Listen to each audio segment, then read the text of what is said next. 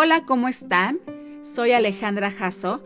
Bienvenidos a Modalogía, sesiones de moda y estilo.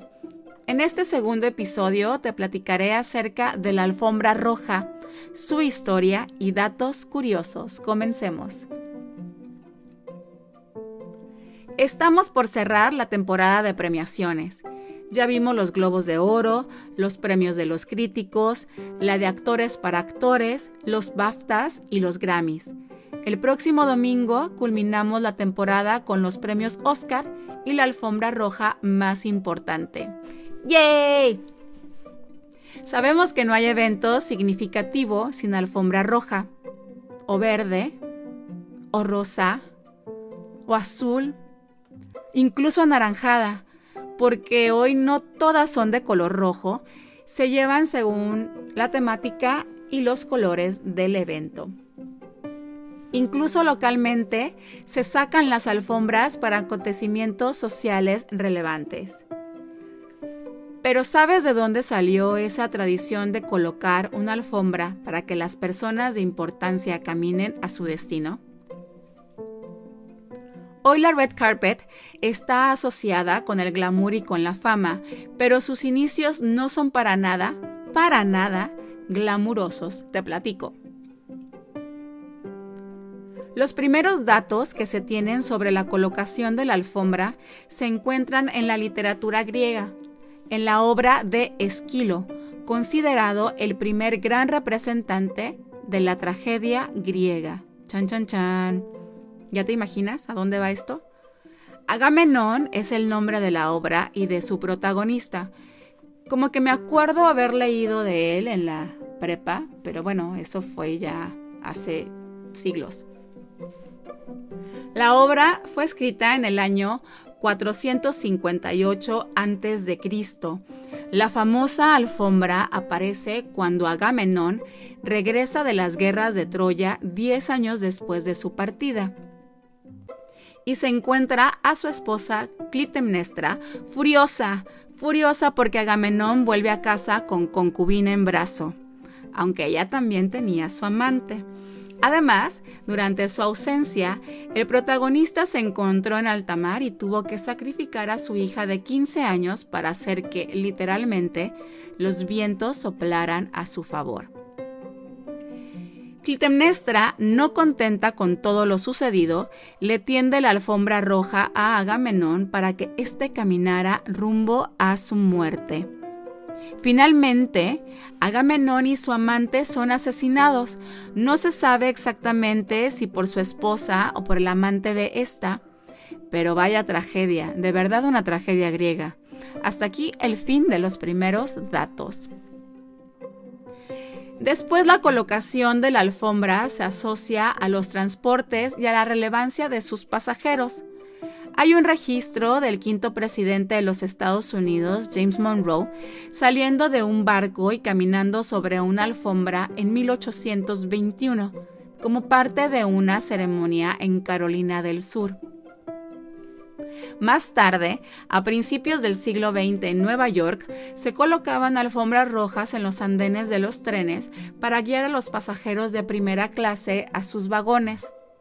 Es entonces cuando ésta empieza a ser relacionada con la clase social y con el sentirse especial.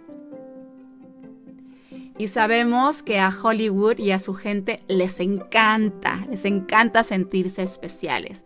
Por eso, en 1922, Sid Roman, creador de los monumentos cinematográficos, el teatro egipcio y aún más famoso, el teatro chino, utilizó el tratamiento de la alfombra roja en la premier de la película Robin Hood para impresionar a propios y extraños.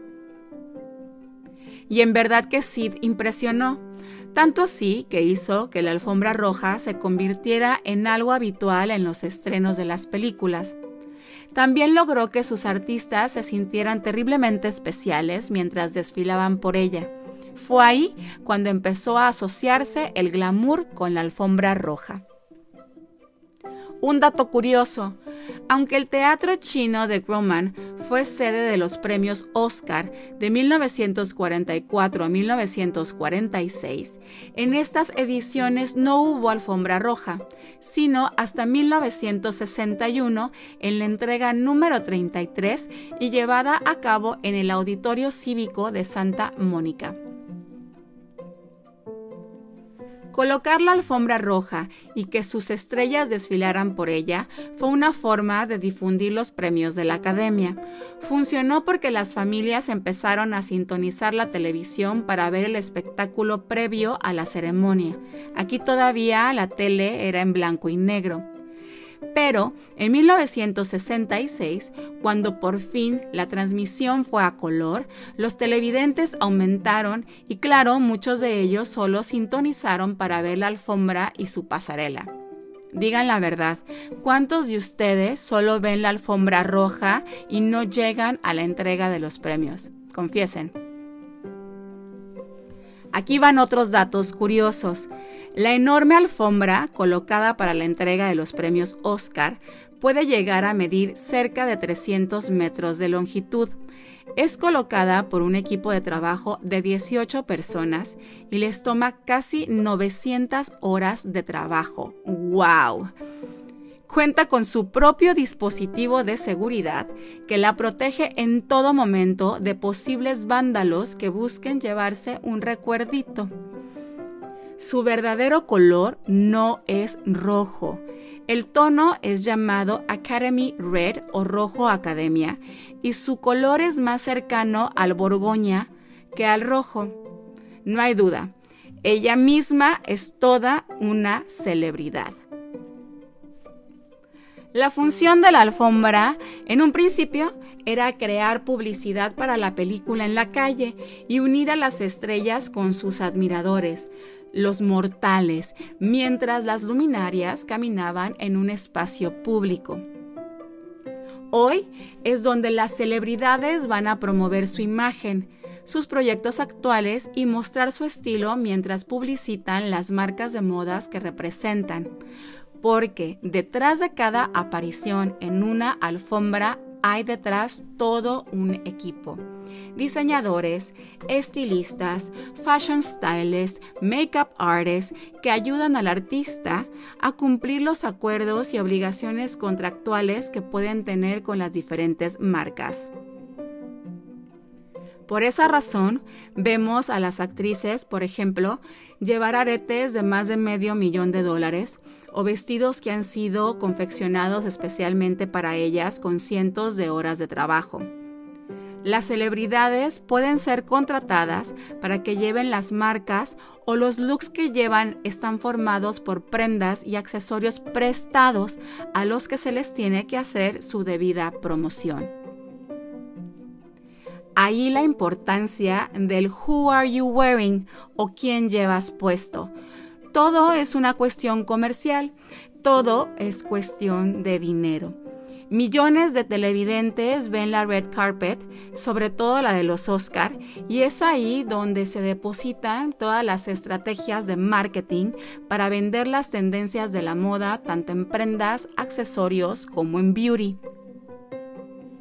Hoy es inimaginable una premier de películas sin la alfombra, y su desfile de celebridades, o la transmisión de una entrega de premios en la famosa antesala de la Red Carpet, un lugar en donde los personajes principales expresan y se muestran como auténticos maniquíes o vitrinas, donde la prensa y los consumidores juzgan, eligen a sus favoritos y no tan favoritos para después dar su veredicto en las diferentes plataformas digitales.